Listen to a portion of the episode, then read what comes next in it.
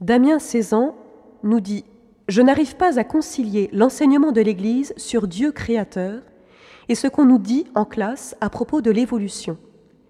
XBLP lui répond La plupart des philosophes, depuis Socrate, ont postulé que l'esprit humain possédait quelque chose d'immatériel, puisque l'homme est capable de penser l'universel dans le particulier et de se saisir comme être pensant.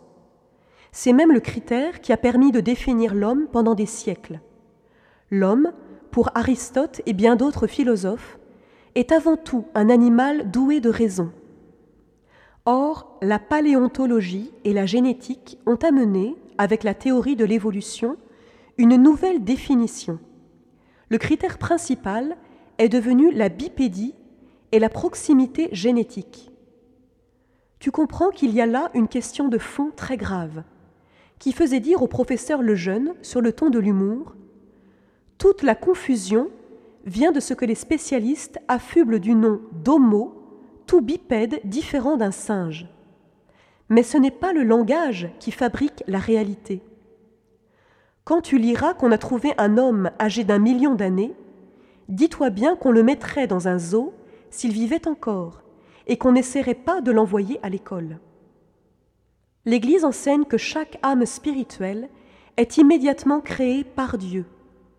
Définition donnée par Pie XII dans l'encyclique Humani Generis de 1950.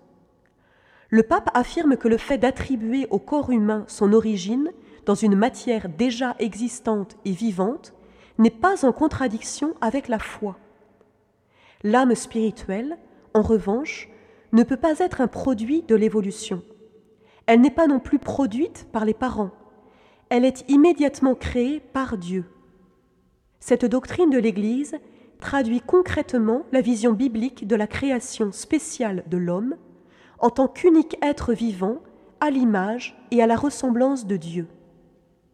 D'après le récit symbolique de la création, l'homme fut certes tiré de la terre, mais il ne devint homme que lorsque Dieu lui insuffla le souffle de vie. Cela lui confère sa dignité inaliénable, mais aussi sa responsabilité singulière, qu'il élève au-dessus de tous les êtres vivants, et l'investit de la mission de devenir leur berger. En focalisant notre attention sur la lente évolution de l'homme, certains ont pensé avoir prouvé qu'il n'y avait rien de sacré dans l'homme. Exit les superstitions et les mythes bibliques. Ce faisant, ils ont oublié le principal. L'homme, si primitif soit-il, est le seul bipède à contempler le ciel. Toute théorie qui oublierait ce fait est sans intérêt. Pour en savoir plus, nous vous conseillons les livres suivants Hasard ou plan de Dieu du cardinal Schönborn aux éditions du Cerf 2008. Ensuite, l'abrégé du catéchisme de l'Église catholique questions 29 et suivantes. Ensuite, le livre du père Chauvin, Le darwinisme ou la fin d'un mythe, aux éditions du Rocher, 1997. Puis, Adam et Ève et le monogénisme, de Jérôme Lejeune, dans la Nouvelle Revue théologique, 1980.